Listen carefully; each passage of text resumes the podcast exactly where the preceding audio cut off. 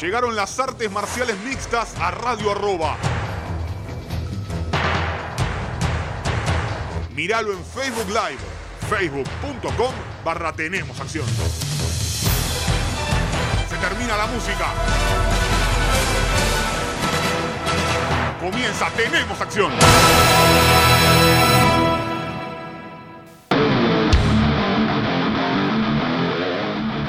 Hola, hola, hola, hola, ¿qué tal amigos? Bienvenidos a una nueva edición de Tenemos Acción en Radio Arroba con todo lo que dejó el mundo de las artes marciales mixtas y los deportes de contacto.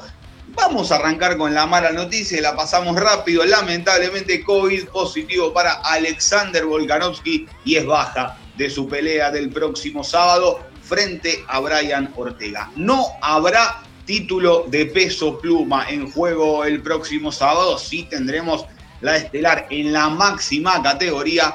Hoy no hay mejor pelea en la categoría de peso completo que Stipe Miocic contra Francis Ngannou. El que me quiera hablar de John Jones, esperemos a que se cierre finalmente su paso a los completos, porque vieron que él se pone medio, no, que yo todavía no firmé con UFC para pelear en peso completo, que sí, bueno, cosas de John Jones. Lo cierto es que este fin de semana fue el UFC Vegas número 22. De a poquito parece que UFC va a empezar a dejar, va a ser bastante natural dejar de ser el apex, la clave de UFC. Ya dijeron que van a ir a Jacksonville, a Florida. Ya dijeron también que van a ir a Houston, Texas. Entonces, de a poquito como que estos eventos del Apex van a ir tomando un color diferente, se van a sentir más Fight Nights. ¿Y a qué me refiero con sentirse más Fight Night? Derek Branson, Kevin Holland, Max Griffin, Son Kenan. Se entiende, un evento con poco nombre realmente, bastante bueno en general, pero como siempre decimos, y, siempre está en el imaginario colectivo, el evento es tan bueno como su última pelea. Y lamentablemente la última pelea dejó bastante que desear. Mi querido señor pandemia Kevin Holland, no entiendo qué fue lo que quiso hacer y terminó perdiendo por decisión unánime frente a Derek Brunson. Clarísima derrota de Holland que entró a payasear, entró a divertirse, pero hay que pelear. En un momento hay que subir la guardia, en un momento hay que defender un derribo. Si queremos un stand-up, vamos a Paseo de la Plaza un viernes. No, no, no, no, no me llama realmente ver a Kevin Holland de nuevo, ¿eh? No, no tengo ganas de verlo pronto nuevamente a Kevin Holland, que se había hecho este lugar en el top 10 durante las peleas a puertas cerradas.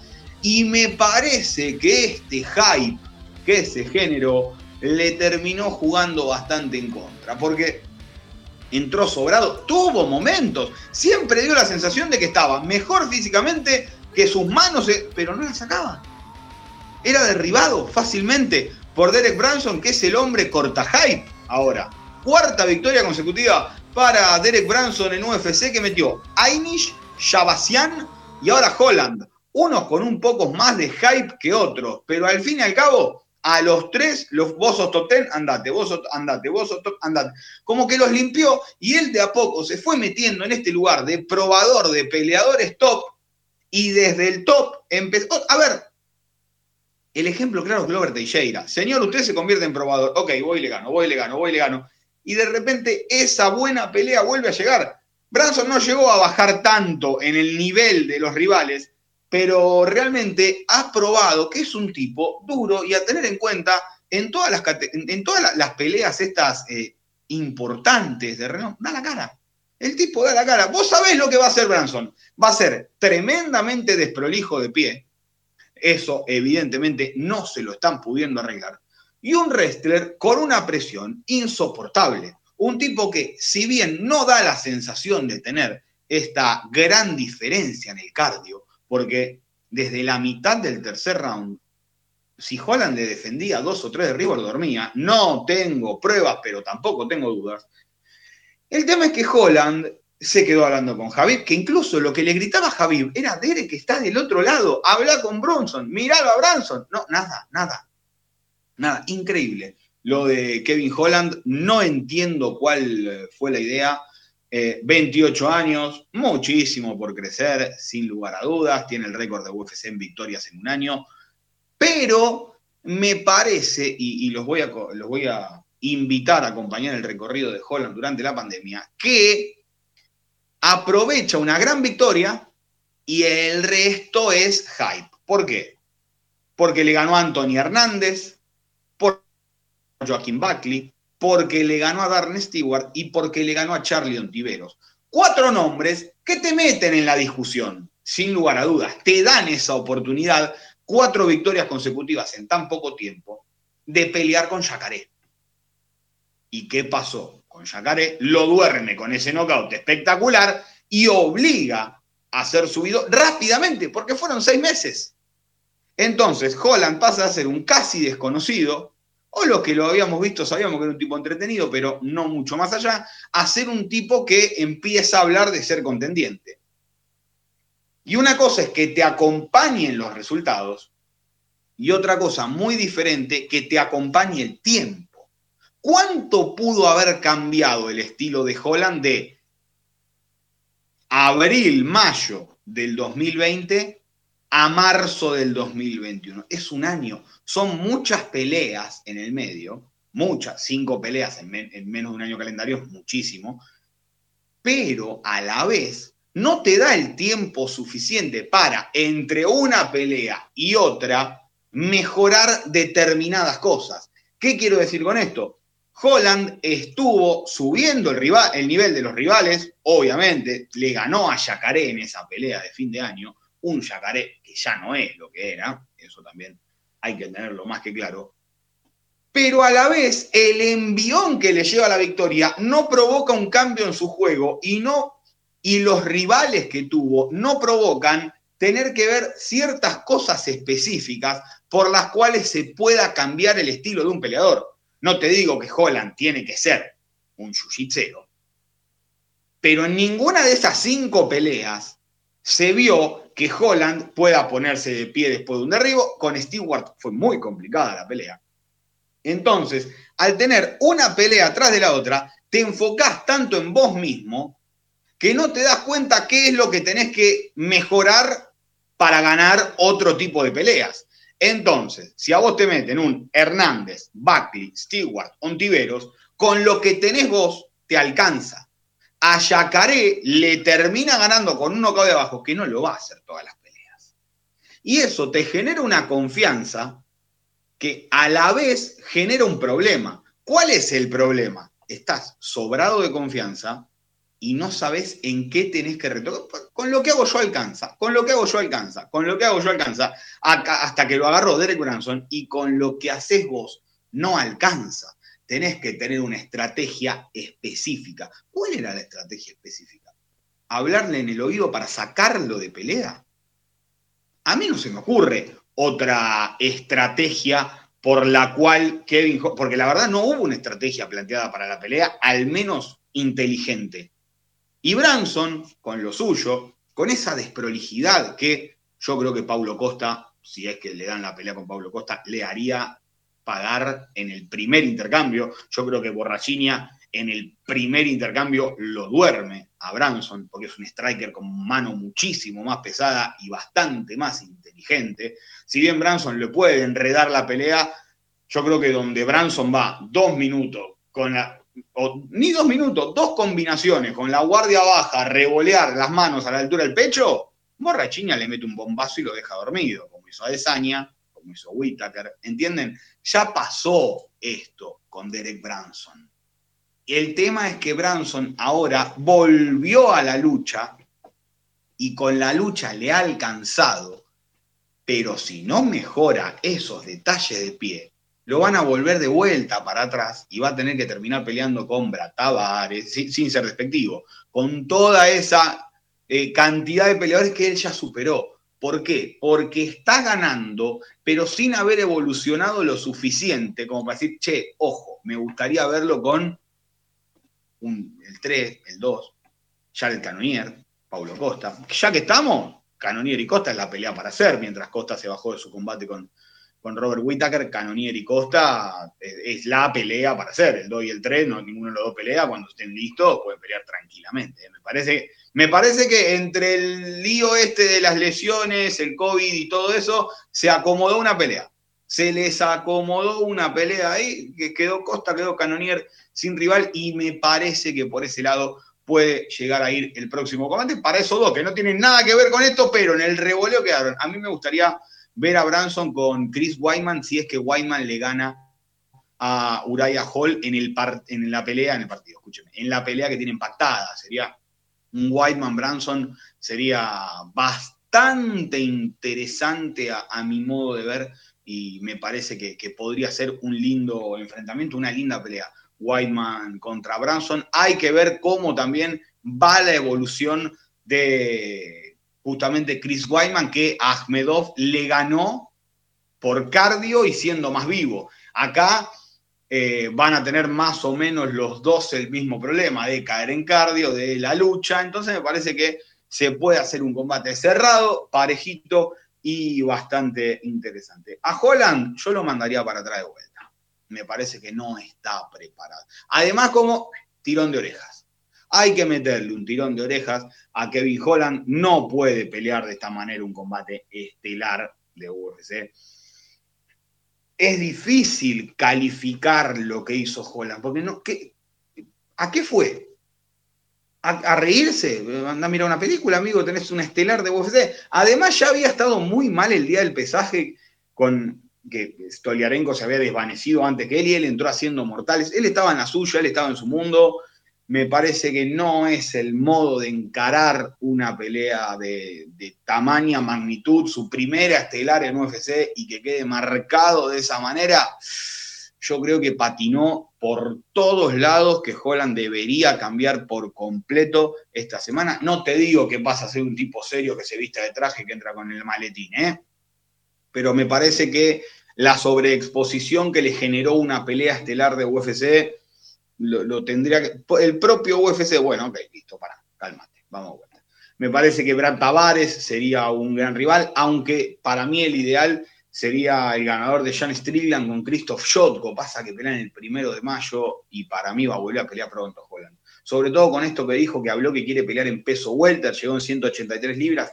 Antes de convertirse en el hombre de la pandemia, había deslizado la oportunidad de pelear en esa categoría y en esa categoría hay varios que me parece le pueden dar la bienvenida.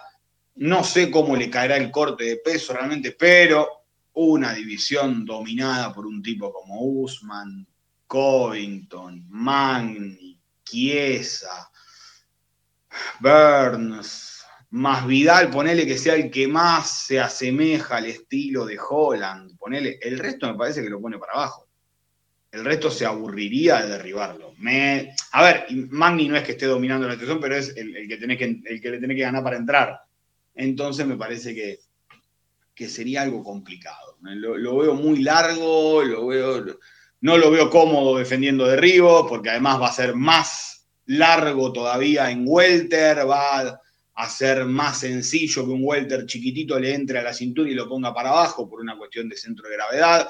Entonces no sé si sería el camino. Me parece que ganar masa muscular, sobre todo en las piernas, las patitas así, flaquito, flaquito, es que Holland me parece que tiene que ganar un poquito de masa muscular y, quedarse en la división de peso mediano. Hablábamos de peso welter y en peso welter fue el combate coestelar, que no era el combate coestelar. El combate coestelar era Brad Riddell contra Gregor Gillespie, que por protocolo de COVID, ahora ya no andan diciendo, este, no lo señalan, protocolo de COVID se bajó el combate. Lo cierto es que Brad Riddell dijo, dijo, yo no tuve nada que ver con el COVID porque en los diarios sensacionalistas de Nueva Zelanda, muy a la Argentina, no, porque le bajaron una pelea, porque tenía coronavirus, un irresponsable, dijo, yo no tuve nada que ver, así que imagino que viene por el lado de su rival, de Gregor Gillespie, que se tuvo que bajar esa pelea. Max Griffin entonces aprovechó la oportunidad y noqueó a Son Kenan. Y qué difícil,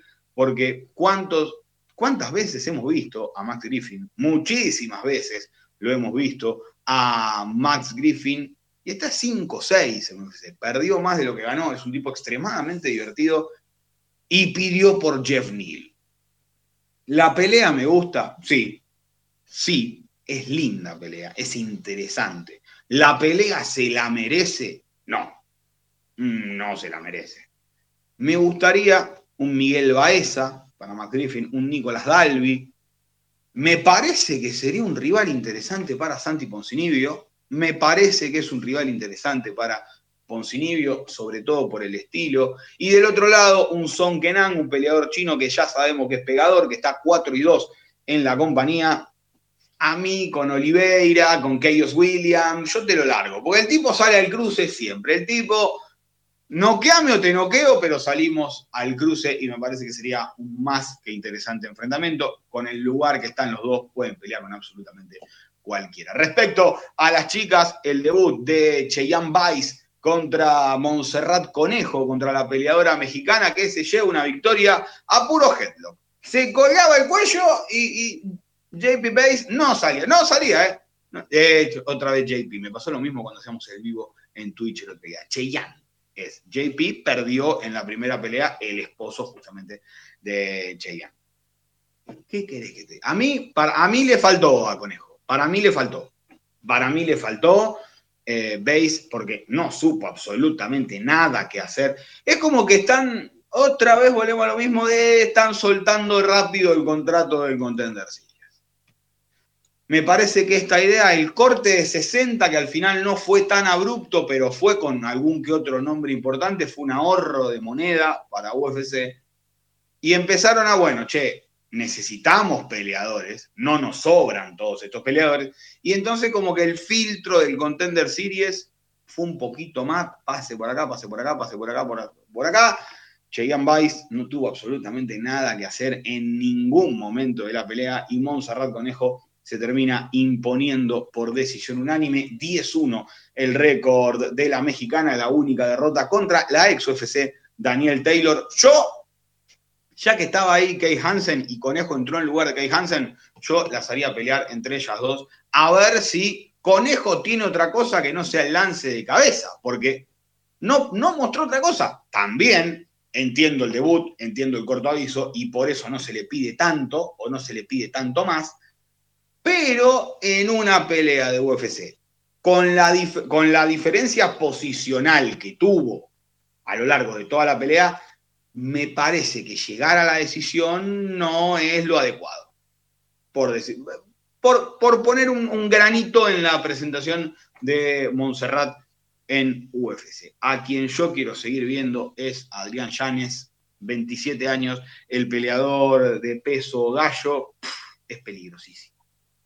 2-13-3, está como profesional, 8 knockouts, 2 sumisiones, ya sabe lo que es perder incluso contra dos eh, peleadores de UFC, fuera de UFC. Está 2-0, las dos victorias con performance de la noche. Me encantaría verlo ahora con Andre Ewell, un tipo que tiene mucha estima en UFC a la hora de probar competidores. Andre Ewell experimentado en la, en la línea media de UFC, ¿no? Entre el 20 y el 35 por llamarlo de alguna manera, que te gana, te pierde, te gana, te pierde, pero es un tipo que siempre está ahí para, para marcar pelea. Para, bueno, che, le ganó a Will, pasa al siguiente nivel. Y me parece que Adrián Llanes está para eso. Eh, ahorra golpes, ahorra golpes, no tira de más, tira lo justo y lo necesario, no lo vas a ver revoleando manos. Es muy calmo, lo poco que patea, lo patea muy bien, mantiene, vamos a ver, vamos a darle tiempo, hay que ponerle un, porotito es bueno de verdad, es bueno de verdad, pelea como si tuviera 52 mil peleas en UFC, apenas fue la segunda. Gustavo López, un tipo muy experimentado, hueso duro de roderlo, terminó noqueando a Adrián, así que vamos a ver. Che, y a todo esto, si le salen los papeles a Guidito en algún momento, porque en algún momento le van a tener que dar los papeles a Canetti. Me gustaría Gustavo López contra Guido Canetti, ¿eh? ¿Eh? Guerrero, Guerrero Gustavo, Guerrero Guido, se puede, se puede dar algo lindo por ahí, ¿eh? Me gustaría ver a, Gustavo López contra, contra nuestro Guidito Canetti si es que en algún momento le van a dar los papeles para volver. Vamos, vamos, hay que apurar los papeles, vamos, a ver si, vamos, vamos a ver si se puede hacer algo. Respecto a la primera pelea del main card, Taito Ibaza, el hombre que toma cerveza del primer zapato que se cruza, le ganó a Harry Hansacker. Cuando subió Hansacker ya uno sabía que iba a terminar de cabeza en el suelo. No había forma de que termine la pelea de otra manera. Y yo para esto quiero a tu Ibaza. Yo quiero para esto a tu Ibaza. No lo quiero peleando con un top dentro de seis peleas. Dale, dale pelea. Déjalo que tome confianza, además de birra. Déjalo tomar confianza, que se suelte, que, que meta cuatro o cinco victorias seguidas. No lo hagas perder tres de vuelta. No lo pongas con Ivanov. No lo pongas con Tibura. Ponelo con tipos que salgan a cruzarse. Dale la oportunidad de pelear con Don Telmais, que iba a pelear este fin de semana. Déjalo noquear a tu Ibaza. Para eso queremos el peleador como tu Yo no quiero que tu Ibaza pelee con Jairzinho. No ahora. Después sería la primera del toque, me gustaría. Pero déjamelo a tu Ibaza, que tome confianza, que meta mano, que noquee. Así queremos a tu Ibaza. Con peleas fáciles. Quieren decirle que le pongan paquetes a tu Ibaza díganlo ustedes, que le pongan paquetes a Tuibasa. Así lo queremos. Este es el Tuibasa que enamoró a todos. Pasa que de repente Tuibasa se tomó dos birras de una zapatilla y era Dios por tomar cerveza de una zapatilla, no por las victorias que había tenido. Entonces, hay que calmarse. El, el, el hambre de UFC por generar una estrella en peso pesado apuró un montón apuró a un montón y de repente fueron apareciendo los otros. Y ahora, sin Dos Santos y sin Overin, ni siquiera entre el roster, ni siquiera dentro del roster, sin Verdum, sin, tantos otros, ahí van a, aparecer solos, como apareció Daukaus, como está apareciendo Aspinal, de a poco, con, no a tirarlo, porque después, ¿qué pasa? Gana, eh, es muy fácil esto para tu Ibasa. No, era muy difícil antes, ese era el problema. El problema era lo difícil antes, no que ahora sea fácil, porque ahora es la evolución que tiene que llevar Bam Bam, que ahora ya está 12-3 como profesional y 5-3 en UFC. ¿Contra quién me gustaría? Como les dije, con Don Telmais, que era la, pelea eh, que estaba marcada para este, para este fin de semana por protocolo COVID, también se bajó el eh, combate. Y si no, con el ganador de Chase Sherman frente a Parker Porter. No les estoy dando nombres de top. Les estoy dando nombres para que tu Ibasa vuelva de a poco a ser esa supuesta superestrella, que está bastante lejos de serlo. Pero bueno, Grant Dawson noqueó a Leo Santos con un ground and pound brutal. Siempre hay que pegar hasta el último segundo. Tomen nota de lo que hizo Grant Dawson, peleadores profesionales. Quedaban cinco segundos, le metió tres martillazos y lo durmió. Nada de andar sufriendo una decisión, que esto, nada. 27 años, 17-1, 5-0 en UFC, ahora en una categoría que le cae bastante mejor que la que quería, la que tenía antes, en realidad en peso pluma, así que vamos a ver cuál es la evolución de este pibe que es insoportable. Eso sí, qué difícil es derribar a Leo Santos. ¿eh? Ay, ay, ay, ay, ay, qué difícil es derribar a Leo Santos, por favor. En el Nintendo 424 pudo derribarlo Grand Dawson y después. Faltaban cinco segundos. Y tiró con todo, no tiró a marcar. Tiró con todo y lo termina durmiendo a Leo Santos. A ver, tengo este problema. Seguimos probando. Miller o Solecki. Ole, eh, vamos a ver qué onda. Y le ponemos a Drew Dover. Vamos, vamos a ver qué onda. Probamos. Dover sería una, una linda prueba, les digo. ¿eh? Macy Jason le ganó decisión unánime en tres a Marion Renault. Trevin Giles le ganó a Roman Dolitze. No tomen una pelea con 10 días de, de, preparación en una categoría que nunca están acostumbrados, que no pelearon nunca. Por una básica razón, no sabes cómo va a, responder tu cuerpo. ¿Cómo respondió el cuerpo de Dolitze? peor imposible. Se fue cayendo a pedazos, le cayó bien el corte, sí, a la resistencia física no, pero porque no lo tenía entrenado ni probado. Entonces, si de repente te ofrecen una chance mediano, no llamé vos tampoco. No llamé. Tomate tu tiempo para hacer el primer corte. Después sí, tal vez cuando estás acostumbrado, pero el primer corte no. No se toman peleas una categoría por debajo de la que uno acostumbra, haciendo 9 kilos, además, no es que era 4, 5, no, las 9 kilos, mucho. Pero bueno, me parece que son cosas para, para ir corrigiendo. Trevin Jives, 29-28, las tres tarjetas. Montel Jackson le ganó a Jesse Strader, nocaut técnico en el primero y en la primera pelea de la velada. Bruno Silva le ganó a JP Vice por nocaut técnico en la segunda vuelta. De esta manera completamos el análisis del UFC Vegas 22. Vamos a hacer una pequeña pausa, pero tras la pausa, Miocic o engaño y todas las novedades de una semana que estuvo cargadísima. Hacemos una pausa y ya regresamos. Tenemos acción aquí en Radio Roba.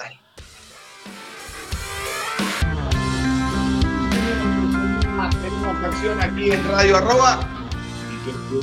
La semana pasada, más o menos hasta ahora, les dije, para mayo no hay nada, para mayo se va a armar todo pronto. ¿Y qué pasó el viernes? Nos armaron mayo. De no tener nada, de no tener absoluto, pasamos a tener todo. ¿Qué es todo? Vamos a repasar cómo viene los próximos, abril, ya teniendo en cuenta que marzo ya lo sabemos, cómo viene abril y mayo para UFC. 10 de abril, Darrentil, Marvin Vettori, la pelea estelar, además, además del peleón, para mí es un peleón, coestelar entre Sodik Yusuf y Arnold Allen. 17 de abril, Robert Whittaker será el rival de Kelvin Gastelum, un Kelvin Gastelum que reemplaza a Paulo Costa que tuvo COVID, no se recuperó del todo bien y pidió retrasar un par de semanas el combate. Ahora me parece que Borrachinia o espera a fin de mayo, principio de junio, o va a tener que pelear tres rounds. ¿Por qué? Porque el 24 de abril el público vuelve al octágono. En, el, en realidad no al octágono, al estadio. Si vuelve al octágono es un despelote tremendo. El UFC 261, Camar Guzmán contra Jorge Masvidal, parte 2. Además, Valentina Shevchenko frente a Jessica Andrade y Sang Wei Lee contra Rose Namayuna. Yo me voy poniendo el bucal, me voy poniendo el casquito, tibiales, porque me parece que se viene con todo ese evento. El primero de mayo, la tan esperada y ya tan, no quiero decir maldita por la duda, Dominic Reyes frente a Shiri Proyaska. Será el combate coeterán en la categoría de los semicompletos. El 8 de mayo vuelve TJ Dillashaw luego de su suspensión por doping de dos años, la suspensión por eh, eh, doping cuando intentó cortar peso a peso mosca. ¿Se dan cuenta? Basta, de, basta del corte de peso innecesario. TJ Dillashaw enfrentándose a Cory Sanhagen. Mamita, qué pelea.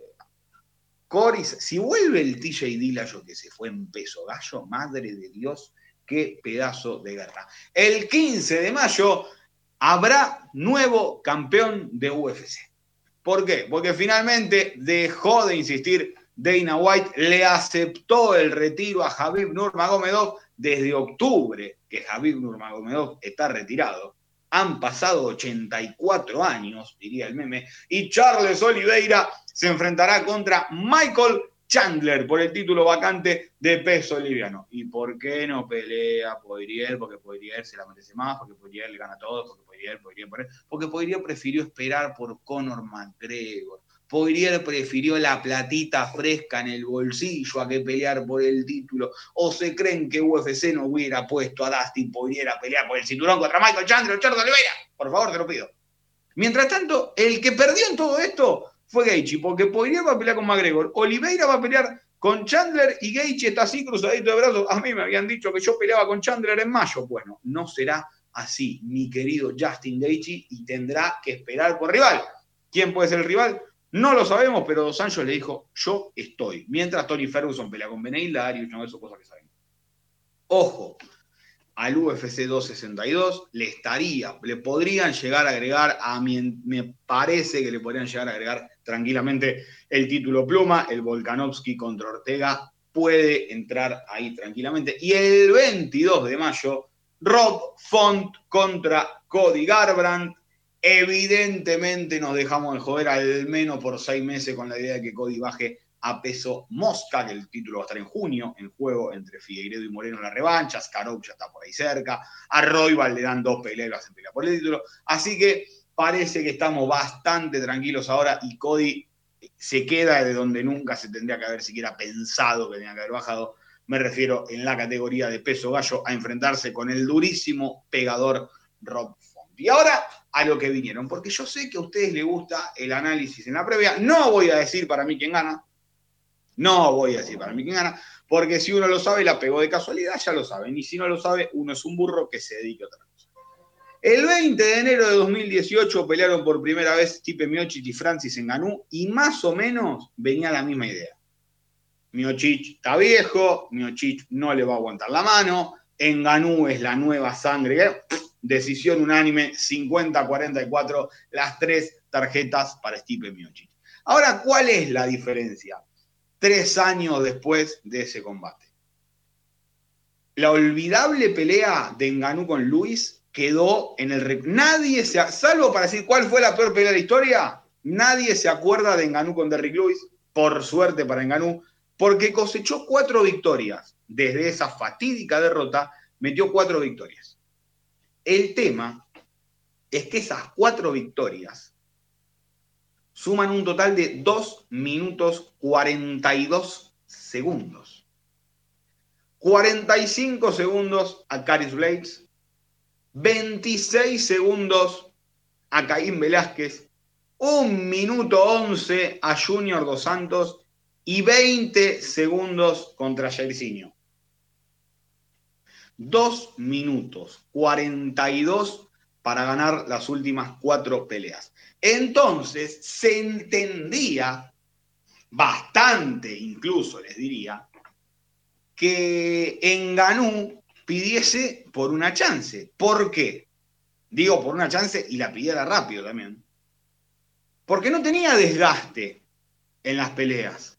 Metió una mano y el rival se caía. Mete una mano y el rival se cae. Está 10-2 en UFC. Con Miochichible. Con Blaze porque no tiró. No sabemos si le. Eh, con Luis porque no tiró. No sabemos si hubiera tirado o qué hubiera pasado. A Miochich le tiró y Miochich aguantó. El primer round le mete un par de manos en Ganú que uno no entiende cómo sobrevive Stipe Miochich. Sobre todo porque después lo noquea Cormier. Del otro lado, 34 años tiene Ganú. Tampoco es un pibe, ¿eh?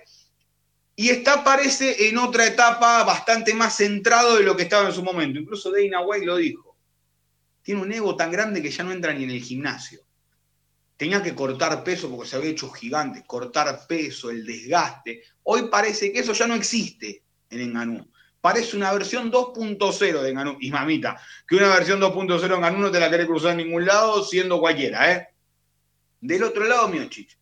38 años, da la sensación de que está igual de hinchado la pelota que antes, con el perdón de la expresión. Como que, bueno, soy campeón, listo, ya está. No me quieren mucho.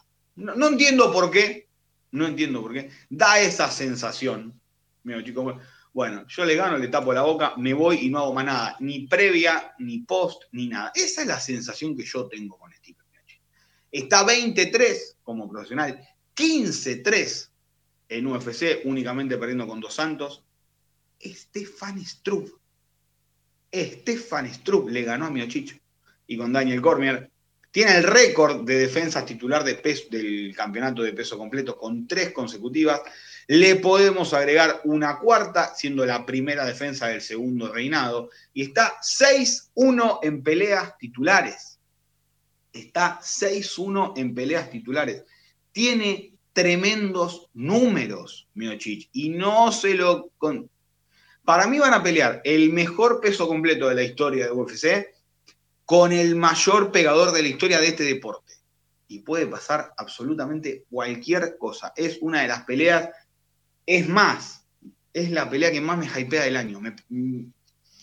poco imagino mejor que... A ver, después está la zanahoria allá adelante, que es el título y John Jones. Y la gran pelea con John Jones. Pero no sabemos cómo va a ser John Jones empezado conociendo a Miocic y conociendo a Enganú, esto puede ser.